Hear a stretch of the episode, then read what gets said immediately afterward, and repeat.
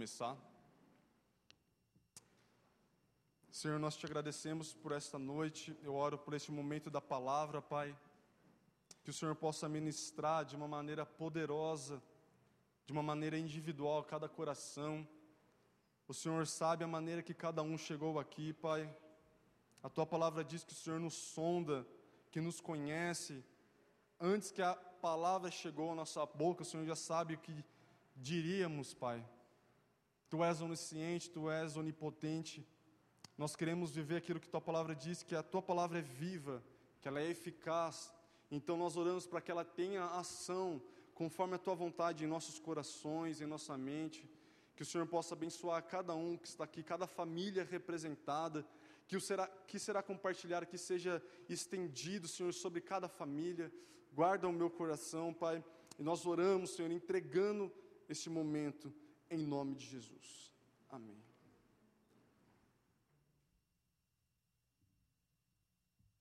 Queridos, existem muitas coisas que podem fazer mal para o homem, isso em diversas áreas e circunstâncias, né?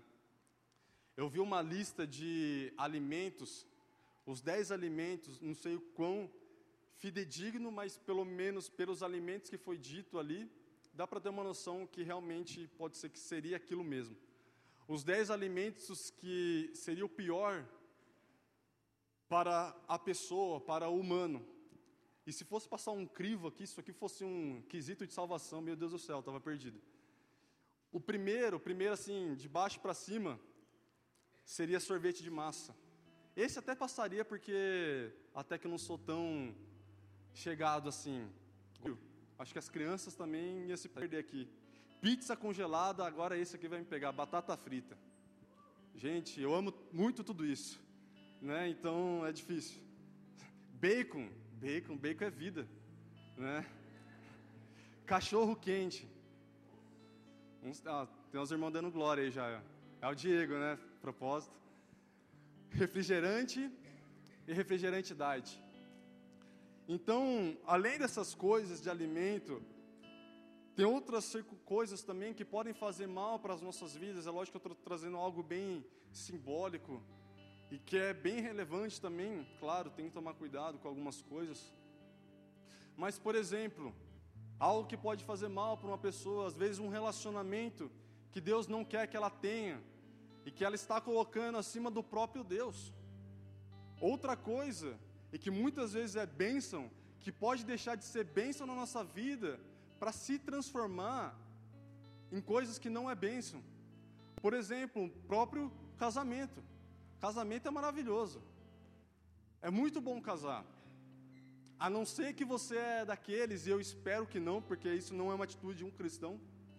Daquele homem, não sei se você conhece essa história, ele acabou de chegar do trabalho, cansado, ele deita no sofá, e ele coloca algo para assistir na TV, e sua esposa está na cozinha. E passado um tempo ele começa a gritar: Não, não faça isso, não faça isso. E a esposa lá na cozinha pergunta: Amor, o que você está assistindo? E ele responde: O vídeo do nosso casamento.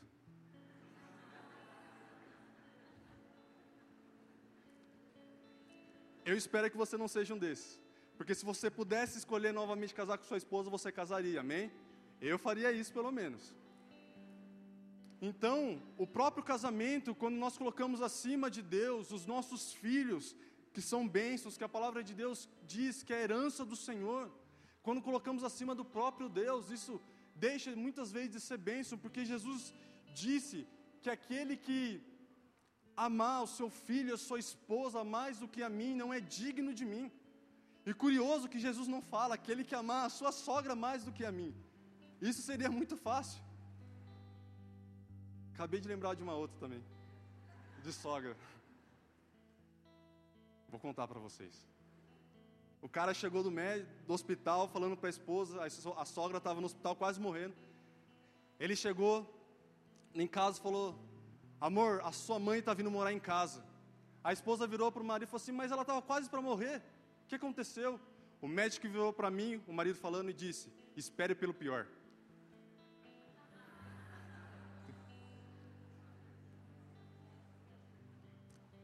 Talvez amar a sogra mais que Jesus seria fácil. Por mais graças a Deus que eu tenho uma sogra abençoada. Mas, queridos, é sério essa questão de nós colocarmos coisas acima do próprio Deus e coisas que é bênção na nossa vida e que Deus quer nos dar. Paulo ele fala algo muito relevante, ele vira e fala assim: aqueles que são solteiros, cuidem das coisas do Senhor. Mas aquele que agora é casado, marido, procurem como agradar a sua esposa, e esposa, procure como agradar o seu marido. E não é que agora a gente vai colocar a esposa e o marido acima de Deus, mas o fato é que, e você que é casado vai concordar comigo, que algumas coisas começam a mudar. Primeiro, o seu tempo. Depois que você tem filho, então, uma vez eu vi um pastor, ele viaja o Brasil pregando, ele tem dois filhos pequenos, ele falou assim: Nossa, eu pensei que minha vida era corrida, mas depois que eu tive dois filhos, eu vi o quanto corrido era. Então, depois que a gente casa, algumas prioridades vão mudando, porque enquanto é, você é solteiro, eu digo isso para os solteiros. Paulo fala: procurem como agradar a Deus, porque você vai ter mais tempo para buscar a Deus. Eu digo: se você consegue enraizar, criar uma, vida com Deus enquanto é solteiro, provavelmente você vai conseguir cultivar isso depois de casado. Você não vai esquecer daquilo que você criou e de quão importante era, e que é o mais importante, o seu relacionamento com Deus. A verdade é que a gente consegue se envolver mais nas coisas da igreja enquanto é solteiro, depois que é casado, a gente não deixa de fazer isso também, mas as coisas vão mudando. Então você que é solteiro, não se desespere para casar. Procure nesse momento em buscar as coisas do Senhor, principalmente no seu relacionamento, e é também algo factível e é verdade. Que se o solteiro consegue passar o seu momento eu não sei se eu falo se é solteirice ou solidão, é, na questão do pecado sexual em pureza, e se ele consegue se guardar, ele vai conseguir manter isso no seu casamento. Porque não é que você agora casou, você resolveu todos os seus problemas. Gente, a todo momento a gente vai ter que estar tá vigiando e orando, eu vou falar a respeito disso. Mas se tem uma coisa que estava falando para vocês, que faz mal para o homem, e de fato é a pior coisa, é o pecado. Não tem nada pior para nós do que o pecado. Eu gostaria que vocês abrissem comigo lá em Isaías 59. Versículo 2 diz assim: Mas as vossas iniquidades fazem separação entre vós e o vosso Deus, e os vossos pecados encobrem o seu rosto de vós, para que, para que vós, vos não ouça. Só isso, até aí. Antes de falar do pecado, há coisas que eu preciso dizer antes de chegar nisso. Quando a gente começa a ter entendimento das questões bíblicas, daquilo que nós devemos andar, no caminho correto que nós devemos seguir. Eu não sei você, mas quando a gente se converte, não precisa nem te dizer nada, mas a gente, até pelo fato e é simplesmente pelo fato disso, a gente ter o Espírito Santo morando em nossos corações, a gente já não quer começar a fazer coisas que a gente já fazia antes. Eu lembro quando eu cheguei na igreja, foi agosto de 2008. Eu cresci em berço cristão, mas eu me afastei, mas voltei em agosto de 2008. E naquela época, quando eu voltei, gente, isso é algo que o próprio Espírito Santo foi fazendo. Os meus amigos me ligavam para sair, mas eu já não queria mais fazer aquilo. E não era porque minha mãe falava que não podia mais fazer aquilo, mas é porque o Espírito Santo, primeiro porque eu nasci novamente, eu nasci de novo, aquilo que Jesus, quando Nicodemos chega para ele e fala assim, Jesus vira para Nicodemos e fala assim: "Vos é necessário nascer de novo". E ele tão esperto fala: "Como que eu agora nessa idade eu vou nascer de novo, vou entrar no ventre da minha da minha mãe?" Mas Jesus fala: o que é nascido da carne é carne, mas o que é nascido do espírito e é espírito. E aqueles que nascem de novo, que têm um direito à salvação. É por isso que Paulo fala em Romanos 8, porque o espírito testifica ao nosso espírito que nós somos filhos de Deus. Eu não sei te responder, mas eu tenho certeza da minha salvação. E você que é salvo, você tem certeza da sua salvação, mas você não sabe explicar como, mas você não tem certeza. Porque o Espírito Santo ele testifica, ele testemunha no nosso coração que nós somos filhos, e porque nós somos filhos, nós estamos direitos a isso. E graças a Deus por isso. Mas quando nós temos esse novo nascimento, um novo entendimento entre nós, então eu já não queria mais fazer as coisas que eu fazia antes. Eu já não queria mais sair com os meus amigos. Não por causa deles em si, mas por aquilo que eu sabia que eu ia praticar. Então, queridos, o errado não é sair com quem você não conhece a Cristo. Porque é o que Paulo fala em 1 Coríntios 5, é que nós não devemos nem se assentar para comer, não com aquele que é impuro, mas ele diz, não com, a, não com aquele que não conhece a Cristo. Porque desse, desse jeito a gente teria que sair do mundo, é verdade, senão a gente não poderia se relacionar com ninguém. Mas ele fala: você não deve nem se sentar para comer com aquele que se diz crente, ou seja, irmão. Na verdade, ele usa a palavra irmão, mas é adúltero, é beberrão, é maldizente. Com esse, você, que a gente nem devia nem se sentar para comer. Ou seja, aquele, Paulo está falando, aquele que tem entendimento do pecado, aquele que tem entendimento do que é certo e o que é errado, que discerne entre o que é bom e o que é ruim, mas pratica aquilo que eu não aprovo, com esse você não deve nem sentar para comer, a palavra de Deus diz. Eu não estou dizendo que a gente não deve ajudar aquele que está errado, agora a gente vai fazer um clube da, dos. Primeiro que a gente, a gente se entende por santo não porque a gente é perfeito, mas pela graça de Deus em nós, amém? Porque aqui não tem nenhum que é totalmente correto. A gente tenta buscar isso. Eu erro, provavelmente você erra. Mas quando a gente pegar alguém em erro e, ele insiste na prática, Paulo dá essa orientação. Mas quando a gente vê alguém em erro, o que, que Paulo fala para os Gálatas em Gálatas 6,1? Se vocês pegam alguém em surpresa, na questão de erro, nesse sentido ele está falando, vocês devem repreendê-lo em espírito de mansidão e guardem vocês mesmos para que vocês não sejam tentados. Ou seja, se eu estou vendo alguém errando, eu tenho que repreender ele em espírito de mansidão e eu guardar a mim mesmo, porque quem disse que eu não posso errar na mesma coisa que ele não errou? Porque se a pessoa vir e falar assim, meu Deus, que planta pecadora, eu nunca vou errar naquilo. Gente, eu acho que essa pessoa que fala isso é a que está mais propícia e mais perto de errar nessa circunstância. Porque ela já parou de vigiar e já achou que não pode mais errar nessa, nessa situação. Mas quando nós nascemos de novo, é algo maravilhoso. Nós temos o Espírito Santo que ele fala no nosso coração.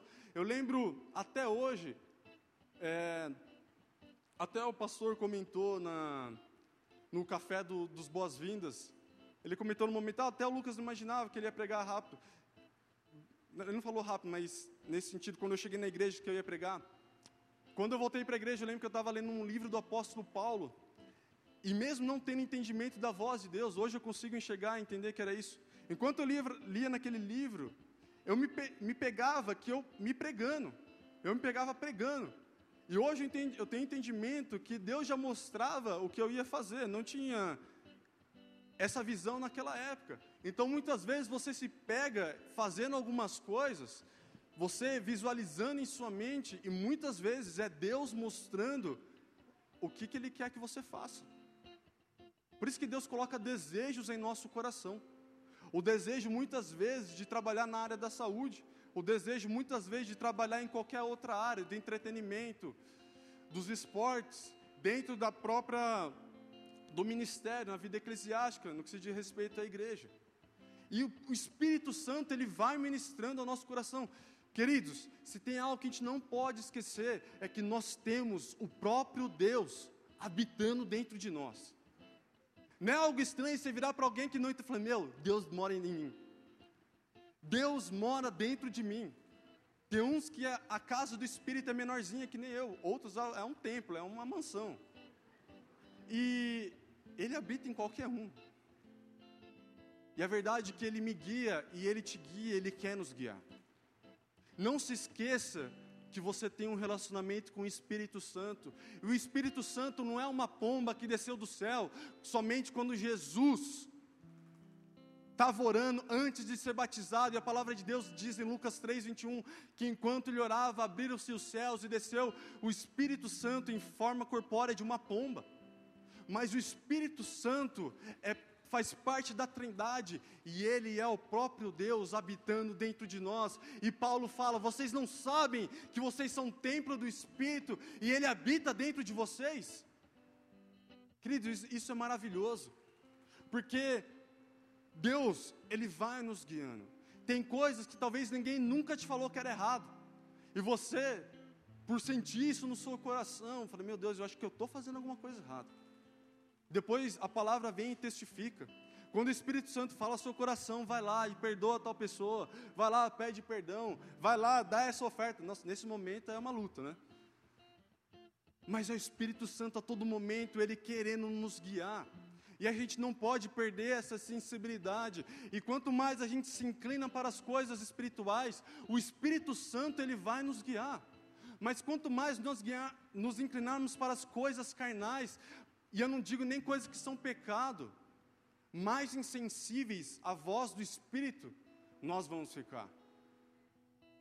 E isso é um problema, porque o nosso coração vai ficando duro, a nossa mente vai ficando cauterizada, a nossa consciência, quando já começa a fazer alguma coisa errada, já não fica sensível, e a gente vai se afastando daquilo que é o modo correto que Deus espera de nós. Mas falando a respeito de tentação, antes de chegar no pecado, tentação não é pecado. Eu sei que é meio óbvio, mas para deixar claro, muitas vezes, talvez você pode estar sendo tentado a respeito de algo, mas ainda você não pecou. Porque há uma diferença entre a tentação e o pecado. Abra comigo lá em Tiago 1 gostaria de ler algo com vocês. Depois de Tiago falar a respeito que aquele que necessita de sabedoria, peça a Deus, que Ele vai dar a qualquer um. Ele fala também a respeito daquele homem que é um homem de ânimo dobre, que esse homem que uma, uma hora quer uma coisa, uma outra hora quer outra coisa. Esse homem não vai alcançar nada do Senhor. Lá no versículo 13 diz assim: 1,13: Ninguém ao ser tentado diga, sou tentado por Deus, porque Deus não pode ser tentado pelo mal e Ele mesmo a ninguém tenta. Então, primeiro, Deus ele não tenta ninguém. Se você está passando alguma coisa e fala, meu Deus, eu vou pecar, não estou aguentando, a minha carne está gritando, fala assim, acho que Deus está permitido. Deus pode até permitir no sentido o que ele fez com Jó de, de de Satanás tocar na vida de Jó, de provar. Mas Deus mesmo, ele não tenta ninguém e ele não pode ser tentado pelo mal. Continua no versículo 14. Ao contrário, cada um é tentado pela sua própria cobiça. Cobiça é desejo. Quando esta o atrai e o seduz. Então, o que a palavra está dizendo? Ninguém tenta ninguém. Deus não tenta ninguém. Mas cada um é tentado pela sua própria cobiça, ou seja, desejo. Te explicando melhor, cada um de nós temos as tentações em áreas diferentes. Talvez a minha tentação, a minha cobiça, não é igual à sua cobiça. Mas a verdade é que cada um tem a sua dificuldade. Cada um tem a seu aquele momento fala: "Meu Deus, eu estou sendo tentado e se eu não fugir daqui logo, eu vou pecar". E a gente, por morar dentro de um corpo pecaminoso, dentro de um corpo carnal, que por causa de Adão, quando ele pecou, o pecado entrou no mundo. E Paulo explica isso muito bem em Romanos 5,12, quando ele diz: E por um só homem entrou o pecado, pelo pecado a morte, assim todos os homens morreram, porque todos pecaram. Ou seja, Adão pecou e ele morreu. Então agora a morte entrou no mundo, porque todos pecaram. Involuntariamente nós carregamos essa natureza adâmica em nós. Paulo ele também fala em Romanos 3:23, porque todos pecaram e carecem da glória de Deus.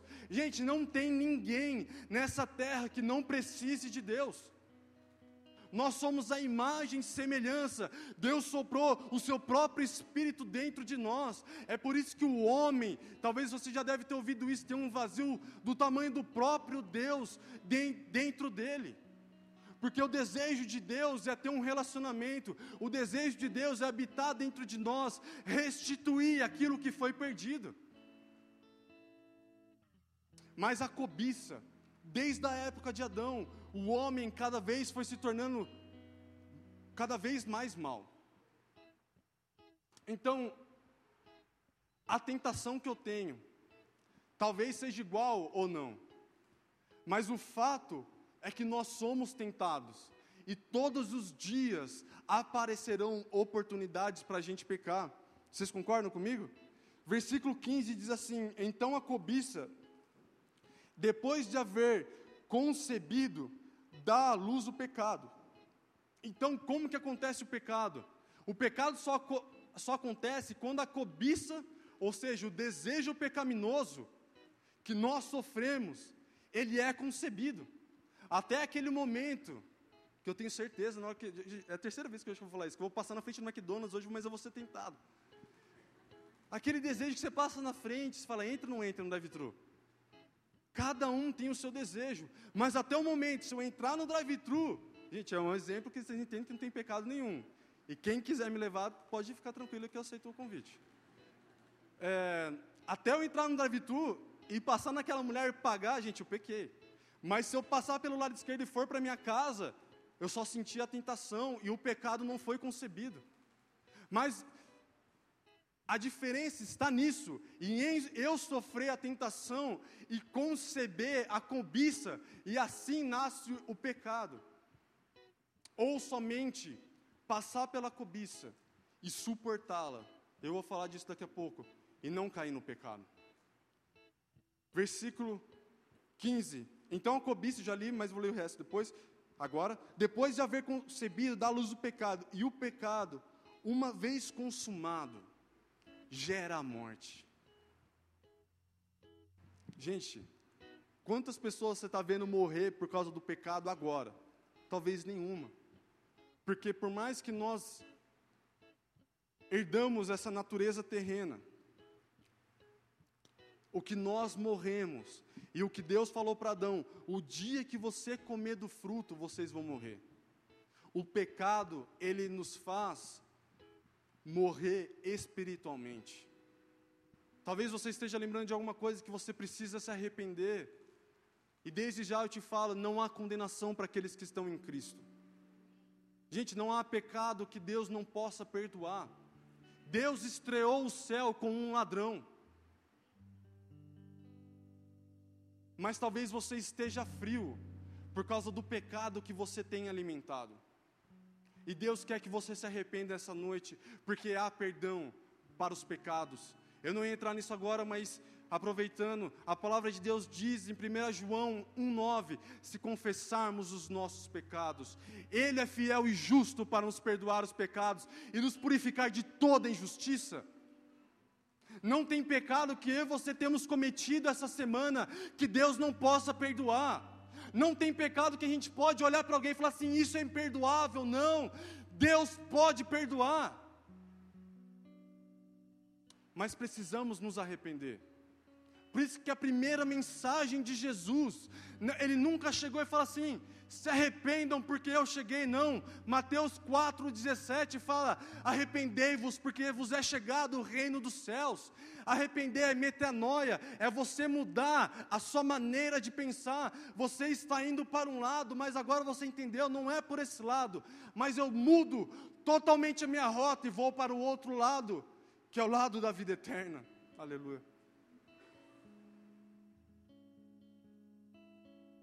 Gente, nós não podemos brincar com a tentação. Se nós queremos ser cristãos, e não somente para falar, ah, eu sou cristão, não, por entender aquilo que Jesus fez por nós e a vida que agora nós queremos ter, a gente precisa tomar cuidado, porque a todo tempo a gente vai ser tentado, a gente não pode brincar com a tentação. Você olha, por exemplo, a vida de José. Resumindo totalmente a história, José é vendido, ele vai para o Egito, ele cai na casa de Potifar, Potifar deixa ele como responsável para administrar a sua casa, mas por algumas vezes a mulher de, de Potifar ia até José e seduzia-o para que ele tivesse um momento de intimidade com ela. Então isso aconteceu a Bíblia não diz especificamente quantas, mas você entende que foi mais de uma. E José fazia o que? Não posso, ó, o meu Senhor me deu tudo para administrar, mas você não. Mas o mais curioso, que ele fala assim: como que eu poderia errar contra o meu Deus? Porque a nossa sentimento no nosso coração é: eu não quero pecar, não, e gente, eu falo por mim, não porque eu não quero simplesmente errar. Porque talvez às vezes o meu sentimento é: meu Deus, se eu errar, eu vou ter que confessar isso. Para o pastor, por exemplo. Talvez eu esteja mais preocupado que a pessoa vai saber, em saber se Deus está olhando ou não.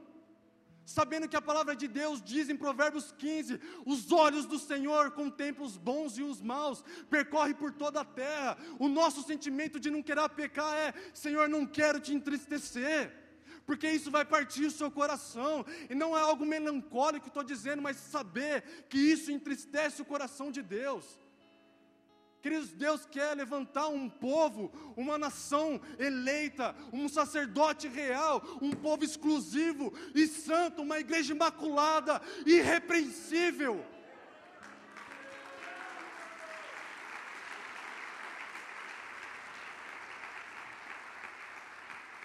Eu não estou dizendo que a gente não vai errar. Eu erro, mas a gente tem que ter o desejo, meu Deus, eu quero me afastar disso. Senhor, eu quero ser igual José, que a mulher de Potifar queria ter intimidade com ele. E em um certo momento, no último, ela pega todas as vestes dele, o que, que ele faz? Ele não se rende ao pecado, mas ele faz aquilo que nós deveríamos fazer: fugir dele. Gente, o que a palavra de Deus diz para a gente resistir não é a tentação, não é ao pecado, é ao diabo. 1 Pedro 5 fala: resistir ao diabo e ele fugirá de vós. Mas em relação à tentação que a palavra diz, resistir à tentação, ele vai fugir de vocês. O que, que José fez? Ele fugiu. Mas agora olha os exemplos bíblicos para fundamentar isso. Timóteo, um jovem, talvez eu já preguei sobre isso, então, talvez ali pelos seus trinta e tantos anos. 2 Timóteo 2,22 diz: Fuja das paixões da mocidade. Queridos, a área que to talvez todos, todos são tentados, talvez é nessa área sexual. Talvez um pouco mais os solteiros. E por isso que eu disse: se você conseguir passar por isso, nesse momento, você vai conseguir levar isso para a sua vida de casamento. Não que você não vai ser tentado lá depois também foge das paixões da mocidade. 1 Tessalonicenses 5, que nós devemos fugir de toda aparência do mal. Mas agora, falando daquela questão que cada um sofre, a sua cobiça é de maneira diferente, mas a orientação é igual para todos a respeito de fugir do pecado, da tentação. Olha esse outro exemplo. Os coríntios, eles tinham uma familiaridade com a idolatria. Tanto que Paulo discorre a respeito das comidas consagradas aos ídolos para eles. Você pode ler na sua casa depois, 1 Coríntios 8, capítulo 8, também 1 Coríntios capítulo 10. Tanto que Paulo vai discorrer a respeito da comida consagrada, e sendo bem resumido até para você entender depois, o problema não é nem comer a comida que Paulo fala consagrada, mas ele fala, até é bom deixar isso claro, ele fala, o problema é você que tem a consciência forte, você come, e aquele que tem a consciência fraca na fé e te vê comendo. Então, para você que é forte na fé, isso não te faz problema nenhum. Mas se aquele que é fraco na fé, no, no sentido de ter uma consciência fraca, de ainda não estar totalmente maduro no entendimento, ele vai ver você comendo e pode ser que ele peque. E nessa forma, é contra Cristo que você está pecando. Posso te dar um exemplo que esse aqui é clássico. Bebida alcoólica. Gente, isso é clássico. Beber é pecado? Pela palavra não. O que a palavra ela, é, ela condena é você se, a gente se embriagar. Aqueles praticam, né? A gente não, não bebe. Mas aqueles que se embriagam, beberrão. Mas pela bebida alcoólica em si, não. Mas aquele que é beberrão, sim, é isso que a palavra condena. Mas hoje, no nosso mundo, se a pessoa vê um cristão bebendo, fala assim, mas ele não é crente? E isso pode fazer ela se afastar de Cristo e contar a Cristo que a pessoa está pecando. Talvez ela até consiga beber socialmente, sem se embriagar, e quem sabe, e quem sabe falar se é um tanto assim ou um tanto assim que você vai, ou qualquer outra pessoa vai errar. Mas a questão da bebida é que pode ser um escândalo para aquele que não conhece a Cristo, ou aquele que ainda é fraco na fé, e ele pode falar: ah, aquele cristão que é maduro bebe. Gente, nós temos esse entendimento de não beber aqui, principalmente aqueles que trabalham na obra e tudo mais. Mas ele pode olhar aquele que bebe socialmente, que é forte na fé, e falar assim: mas ele bebe, então eu também posso. Então aquela pessoa acabou de sair do vício, e está se tratando, e nós temos essa questão, não é somente para isso, mas também voltado para isso, que é a questão do NV. Ela vê aquela pessoa que é forte, volta, e daqui a pouco ela está totalmente no pecado novamente contra Cristo. Aquela pessoa que é forte pecou, mesmo talvez ela não tendo pecado. Deu para entender? Mas o que Paulo fala quando ele está falando da questão da comida, e pelo fato de eles serem familiarizados com a comida consagrada ídolo, o que que Paulo fala? Fugir da idolatria. É o mesmo, é a mesma orientação. Para Timóteo é, Timóteo, foge das paixões da mocidade. Mas talvez a tentação dos coríntios era a questão da idolatria. O que Paulo fala? Fugir da idolatria. Então nós temos que fazer o que quando nós vemos, meu Deus, eu saí de casa, a tentação está aqui, eu não vou para cá. Gente, eu vou pegar o outro rumo, porque eu não vou fazer aquilo que a Bíblia não fala para fazer, que é resistir à tentação. Mas o que ela fala é: fujam, que venhamos fugir da aparência do mal. Eu dei o exemplo de José, mas agora o exemplo de Sansão.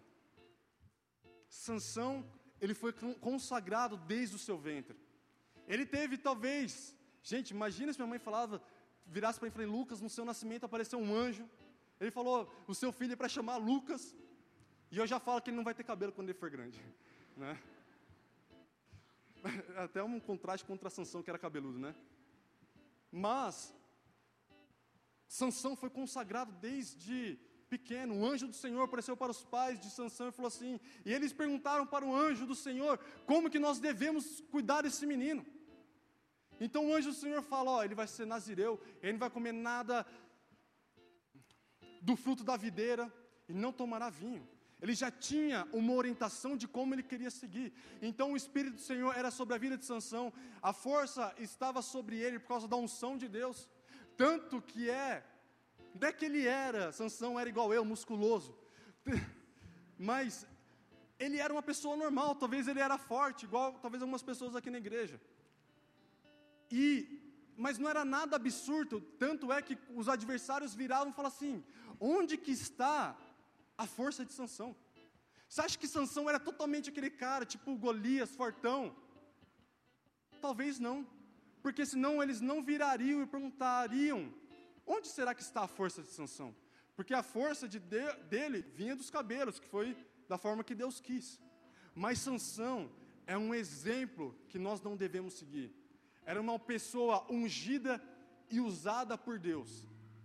Era uma pessoa que Deus, desde o seu nascimento, foi consagrado. Mas quando ele sofre a tentação com Dalila, gente, ele faz algo que fica um exemplo para nós, que a gente não pode brincar com a tentação. E vocês conhecem a história. Por algumas vezes Dalila pergunta: "Onde está sua força, Sansão?" Então ele fala: se você me amarrar meu braço com essa corda, eu vou perder toda a minha força. E por algumas vezes, Dalila faz isso com Sansão, porque a pessoa, e guarda isso no seu coração. Uma vez acho que foi um pastor que eu ouvi falar, ele disse assim: ninguém cai, mas a pessoa ela vai caindo. Ou seja, Sansão não virou de uma hora para outra e caiu. Ele foi caindo ele foi brincando com a tentação e foi fazendo, foi falando para Dalila, ó, a minha força é amarrar meus braços com essa corda. Então Dalila fala para os filisteus, podem vir. E a palavra de Deus conta que Sansão estava amarrado com dormindo, e Dalila fala, Sansão, os, os filisteus estão entrando, então ele rompe aquelas cordas naturalmente, porque ainda ele estava sob o poder de Deus, e ele consegue abater os seus inimigos. Mas cada vez mais, Dalila tenta tentá-lo e ele vai brincando com a tentação. Então ele fala: "Me amarra com essa outra corda que eu vou brincar, que eu vou perder as minhas forças", até o momento que a palavra de Deus diz que ele revelou o seu coração e contou onde estava a sua força. Mas, queridos, o pior não era isso, porque depois que Dalila corta os cabelos e ela fala para os filisteus atacarem, quando Sansão se levanta, que terrível! A palavra de Deus diz que o Espírito de Deus já não estava mais sobre ele. Queridos, o pecado, ele faz a iniquidade entre nós e Deus. Nós precisamos levar essa questão da santidade um pouco mais a sério, porque o autor de Hebreus fala: sem santidade ninguém poderá ver ao Senhor. Jesus, quando ele está pregando no Sermão do Monte, ele fala: bem-aventurados limpos de coração, porque verão a Deus.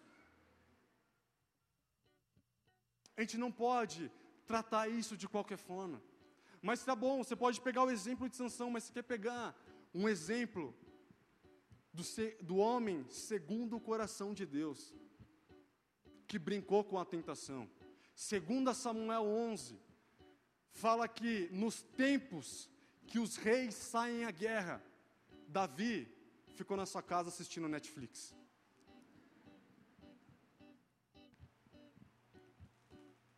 E ele saiu no seu palácio. Na época que ele era para estar guerreando,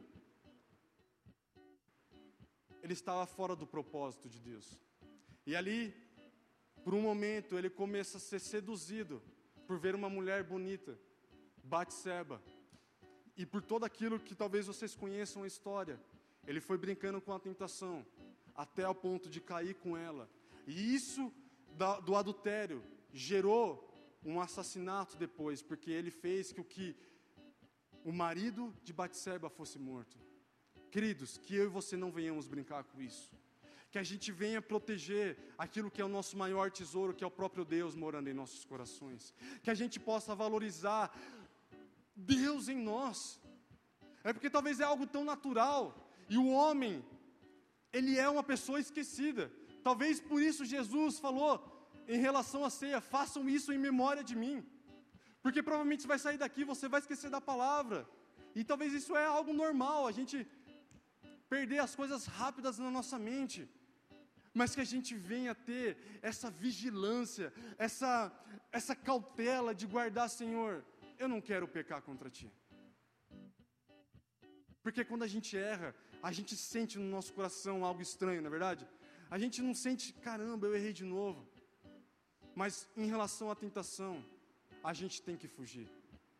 E quando a tentação chega, a palavra de Deus diz não vos sobreveio tentação que não fosse humana, mas Deus é fiel e não permitirás que sejais tentados além da vossa força. Mas junto com a tentação, vos proverá livramento, de sorte que a possais suportar. 1 Coríntios 10, 13. Se a tentação vem, vem, não tem tentação que a gente não possa suportar. E se porventura a gente errar, que a gente venha saber que a gente tem um Deus que perdoa os nossos pecados. Está dando para entender até aqui? Que a gente não venha brincar com isso. Porque muitas vezes, eu ouvi esses dias, eu estava aprendendo a respeito de algo, não era nem nada cristão. Eu ouvi um cara falando algo que é muito sério em relação àquilo que eu estava estudando. A gente não erra nas grandes pedras, mas são as pequenas pedrinhas que nos fazem errar. Gente, ninguém que vai dirigindo vai querer bater o carro no poste mas talvez um buraco que você não vê na estrada pode trazer um grande estrago. Muitas vezes não é aquela tentação, fala, meu Deus, é aquilo que pode me fazer me desviar de, dos caminhos do Senhor. Mas talvez são as coisas pequenas que a gente tem que tomar cuidado para não errar e manter firme. Amém? Abra comigo lá em 1 João 3.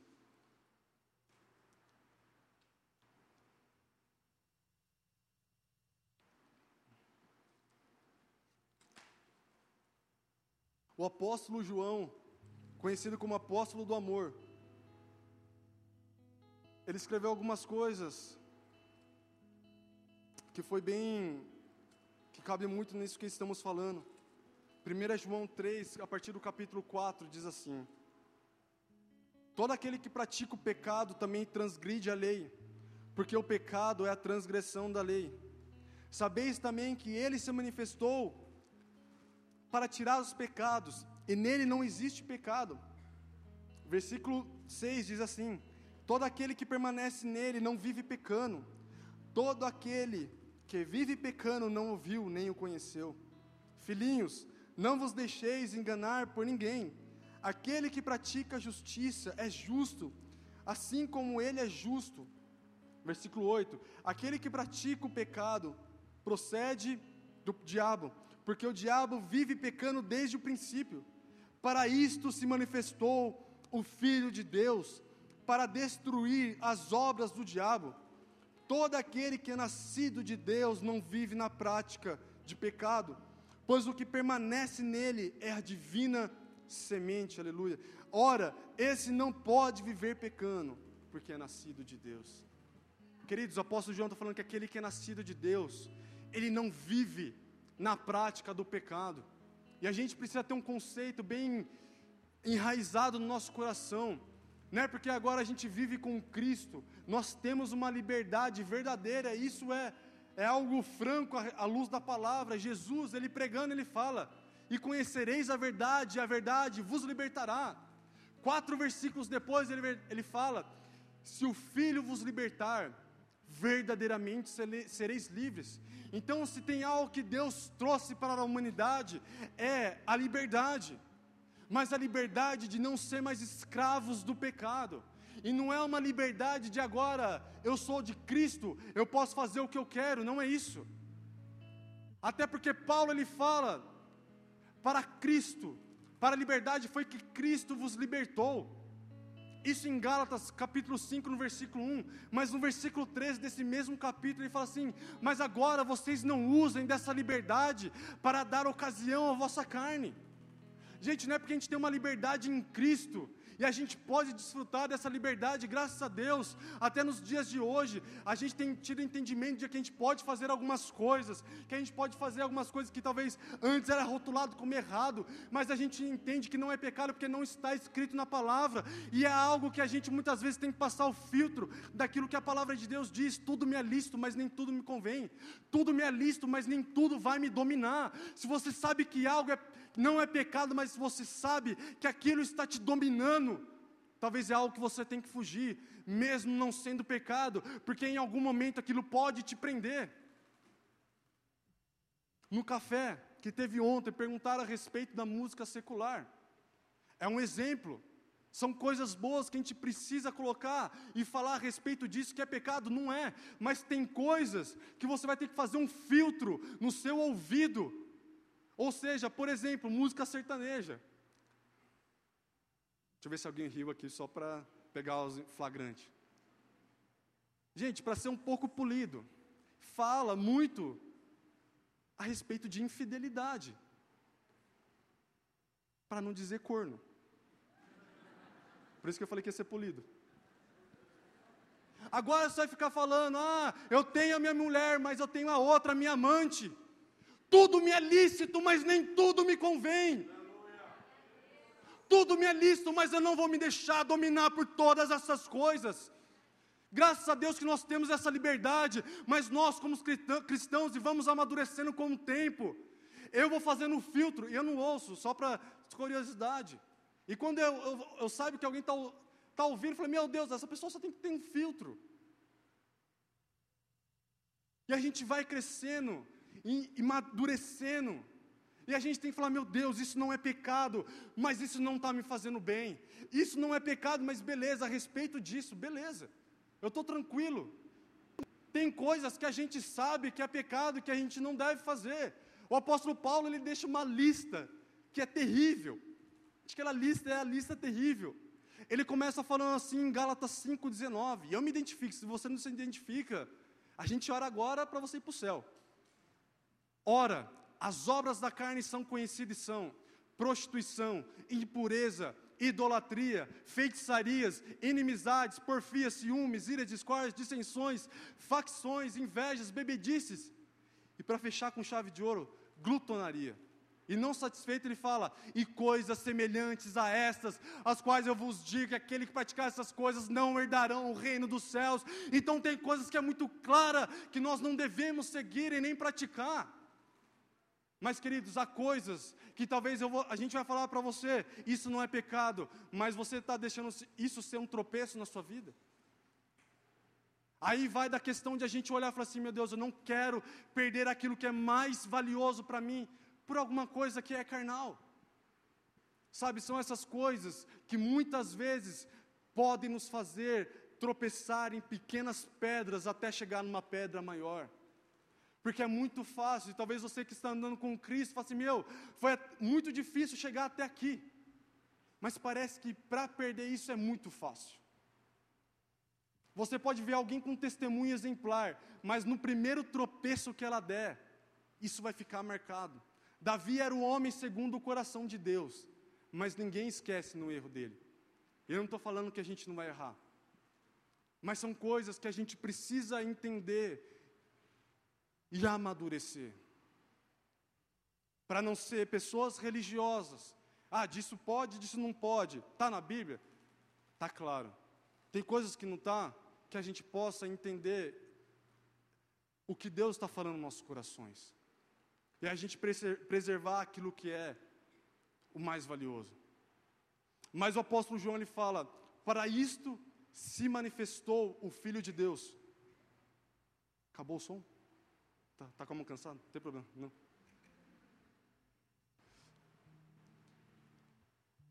Para destruir as obras do diabo. Deixa eu contar uma história para vocês.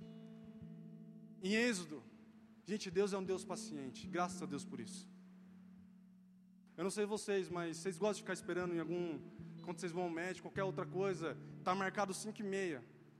É 5 e meia, nos chamaram 5, 5 e 35. 6 horas, falei, meu Deus, eu sou crente, não posso pecar. Mas chega às 6 e meia, 7 horas, já está manifestando. Mas Deus é um Deus paciente. Graças a Deus porque Deus é um Deus misericordioso. Graças a Deus porque Sabe, se a gente errar, a palavra de Deus diz que as misericórdias de Deus se renovam a cada manhã. Eu olho para Deus vendo um povo que tirou do Egito, e Ele cuidava desse povo com uma coluna de fogo à noite, por causa talvez do frio, e uma nuvem durante o dia, por causa do calor. Gente, era a manifestação do próprio poder de Deus na frente daqueles hebreus israelitas. E eles por muitas vezes erravam e murmuravam. E uma dessas vezes que eles erraram, Deus permitiu que um, um monte de cobras e serpentes mordessem eles, e, e faria eles morrer, a ponto de eles chegarem para Moisés e falar assim: Moisés, intercede por nós. Então a orientação que Deus dá quando Moisés vai orar a respeito disso, por essas cobras estarem picando, e atacando o povo por causa do pecado deles. Deus fala assim: crie uma serpente de bronze, aleluia, e coloque no lugar para todo aquele que for picado, olhe para aquela serpente e seja curado. Talvez essa história em si não diz nada, mas quando você chega em João 3, quando Jesus está falando do novo, do novo nascimento, ele fala para Nicodemos: importa que o filho do homem seja erguido como aquela serpente de bronze foi erguida. Que, que Jesus está falando? Daquela, da mesma forma que aquela serpente sarava o veneno no povo, eu sou agora a serpente que vai ser erguida no madeiro e tenho a cura para o pecado da humanidade.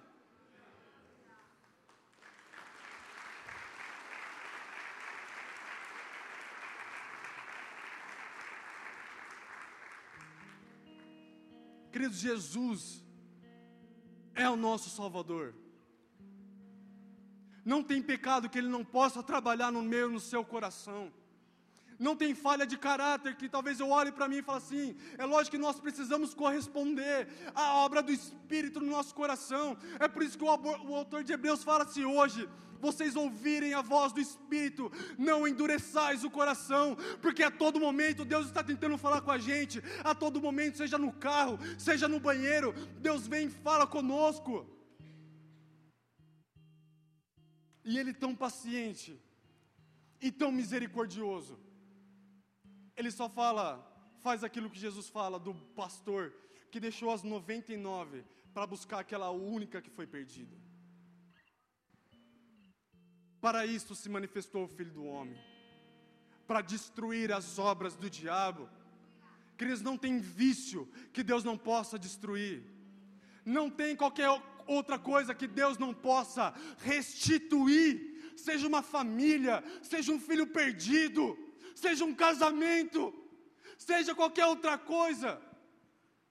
Nós precisamos crer nisso.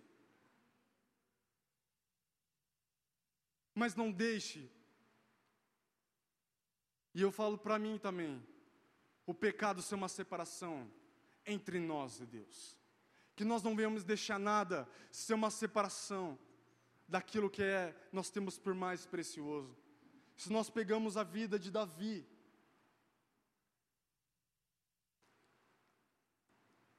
um homem que talvez ele cometeu um pecado que se a gente olhasse talvez para algum pastor errasse hoje, talvez você nem ia dar tanta credibilidade em alguma coisa.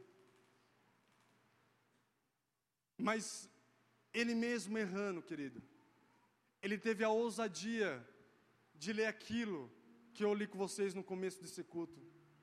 E ele entendeu, diferentemente de Samuel, que quando Samuel erra, ele fala para Samuel: fala perante o povo a respeito de mim, porque ele estava preocupado em manter a posição que ele tinha. Ele talvez não estava tão preocupado de manter o relacionamento com Deus que ele tinha. Mas vai pegar Davi, ele erra, ele escreve um próprio Salmos, e ele fala: Deus, contra ti somente eu pequei. E é isso que nós deveríamos fazer quando a gente erra, Senhor. Eu confesso o meu pecado. Eu olhei para aquela mulher, eu tive inveja daquele cara, eu fui orgulho em relação àquilo, eu cometi aquele outro pecado. Eu confesso o meu pecado, mas Senhor, eu sei que o Senhor tem perdão para mim. E Davi ele fala: Senhor, eu confesso o meu pecado, restitui dentro de mim a tua salvação, não me tires da tua presença. É isso que nós temos que ter, um temor no nosso coração de não querer perder a presença de Deus. Queridos, não perca a presença de Deus na sua vida. Não tem dinheiro, não tem outra coisa que nos faça mais feliz do que a presença de Deus. Talvez você entrou hoje aqui pela primeira vez e não está entendendo nada, mas eu te digo, e não estou te apresentando uma religião, mas é o próprio Deus vivo que quer relacionar contigo. Que você possa ter uma experiência com Deus e isso possa mudar a sua vida, porque as minhas palavras não podem te mudar. Como eu queria pegar o meu e o seu coração e virar do avesso. Queridos, há algo muito importante que a gente não pode perder. Que é Deus em nossos corações. Que a gente não venha levar uma vida cristã achando que o pecado não pode nos afastar de Deus, porque pode. As nossas iniquidades nos fazem separação entre Deus e nós.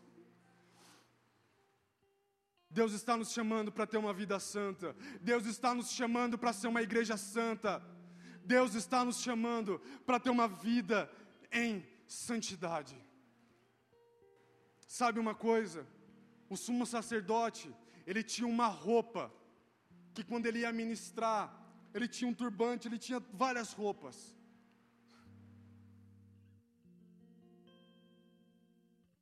Mas tinha algo que ele tinha na sua roupa, que ele não via escrito quando estava vestido, mas era para os outros verem.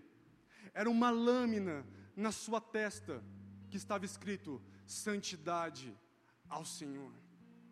Porque todos aqueles que olhavam para o sumo sacerdote via, ali vai um homem de Deus. Eles olhavam para a testa deles e conseguiam ver santidade ao Senhor. E hoje todos nós somos chamados para ser sacerdote. Ter um relacionamento com Deus, e o que Deus espera de nós é que venhamos ter uma vida em santidade, para que os outros possam olhar para você e está escrito não na sua testa, mas uma forma de vida que você vai transbordar com o seu coração escrito: santidade ao Senhor. Deus quer nos transformar de uma maneira poderosa, querida. A gente não está brincando de ser igreja. Eu quero ter uma vida entregue ao Senhor. Eu quero ver a minha família entregue ao Senhor. Eu acredito que você também queira isso. Mas que a gente não venha brincar com aquilo que pode nos separar. Que não venhamos ter o erro daquele rei que eu não lembro o nome. Onde o rei da Babilônia vai visitá-lo, era, um, era um rei israelita do povo de Judá. E o rei da Babilônia vai visitá-lo. E ele mostra tudo que tinha no, no seu governo e quando ele vai, Josafá, se, se é, obrigado. Né? Se, e ele, quando o rei da Babilônia vai embora, o profeta Isaías chega para ele e fala assim: Você mostrou tudo para aquele rei? Ele falou: Mostrei. E houve uma palavra do Senhor para aquele rei. Fala assim: haverá um dia que isso será tudo tomado pela Babilônia. E aquele rei teve uma atitude que a princípio talvez foi até bonita, mas não foi tão bonita assim. A palavra de Deus diz que ele se alegrou, porque aquelas coisas ruins não iam acontecer no seu tempo, ou seja, eles não estavam preocupados com a sua geração. Ele falou assim: beleza, não vai acontecer comigo, tudo bem. Se acontecer com os meus filhos, tá beleza. Que não venhamos ter essa atitude, que possamos ser, queridos, uma família consagrado ao Senhor. Que possamos ver os nossos filhos crescendo nos caminhos do Senhor. Que podemos ver a nossa vida profissional, a nossa vida sentimental, a nossa vida financeira, a nossa vida espiritual, a nossa vida emocional, totalmente entregue a Ele. É por isso que o que Deus mais quer e o que é mais difícil é o nosso coração. Quando Ele tiver o nosso coração, mais nada vai ser tão difícil. Feche seus olhos, eu quero orar com você. Eu gostaria de falar com você hoje, que está vindo pela primeira vez, mas não somente você que está vindo pela primeira vez, está longe dos caminhos do Senhor, e você que está vindo pela primeira vez e quer começar uma vida com Jesus, uma vida entregue totalmente para Ele, não para ser um evangélico religioso, mas por entender que Jesus é o nosso Senhor, é o nosso Salvador, e, nos entre, e se entregou totalmente para curar esse veneno do pecado em nós e pudéssemos ter a vida eterna. Queridos, eu creio, você que ainda não recebeu Cristo, o Espírito Santo está falando no seu coração porque é o desejo de Deus que todos se salvem e cheguem ao pleno conhecimento da verdade. Então eu tenho certeza que o Espírito Santo está falando no seu coração. Talvez algo no seu coração que você nunca sentiu. É o Espírito de Deus, é o próprio Deus falando no seu coração. Para você começar a ter uma vida nova, uma vida onde você vai conhecer a Jesus. Caso tenha alguém que queira fazer essa oração, repetindo comigo, gostaria que você levantasse a sua mão para eu saber se tem alguém neste lugar.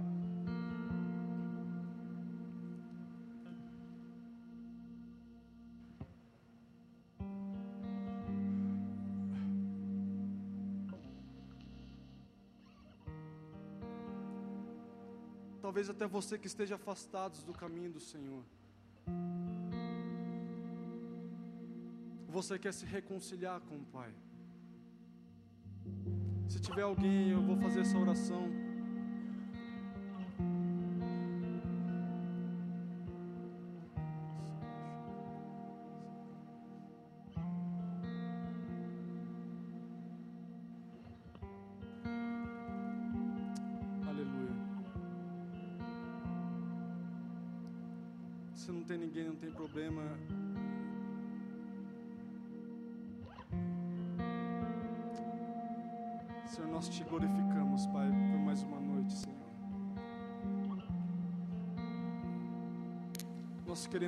Agradecer, Senhor, por mais uma noite na tua presença. Já que não teve ninguém, eu gostaria de orar com toda a igreja, se vocês puderem se colocar de pé. Queridos, a gente vai ouvir um louvor. E talvez Deus esteja falando no seu coração para você se arrepender. Deus trouxe talvez algo em seu coração que Ele te lembrou. Nisso você precisa mudar, meu filho. Senhor, nós queremos entregar as nossas vidas diante de Ti. Que você possa abrir a sua boca e conversar com Deus neste momento. Senhor, nós queremos colocar nós individualmente e essa casa nas tuas mãos, Senhor. Senhor, queremos nos arrepender daquilo que temos feito e tem te entristecido, Pai. Eu tomo igual a atitude de Neemias, a atitude, Senhor, de Daniel, e confesso, confessamos nossos pecados diante de Ti, Senhor. Nos arrependemos, Senhor, de toda mentira, Pai. Nos arrependemos, Senhor, de todo suborno. Nos arrependemos, Senhor, daquilo que a tua igreja tem pecado de uma maneira coletiva, Senhor. Mas passe o teu sangue sobre nós esta noite. Que o Senhor possa constranger de uma maneira que só o Espírito Santo pode fazer. Que possamos ter um coração transformado por Ti nessa noite. Que o Senhor possa continuar nos tocando e falando aos nossos corações. Que não venhamos brincar com o pecado, Pai, mas que venhamos fugir dele. Que quando o pecado aparecer na nossa frente, que a gente venha lembrar aquilo que a tua palavra diz. Foge. Queridos, fuja daquilo que está pronto para te destruir. Fuja daquilo que vai te fazer tropeçar. Fuja daquilo que pode destruir a tua vida e a vida da tua família. Não brinque com o pecado.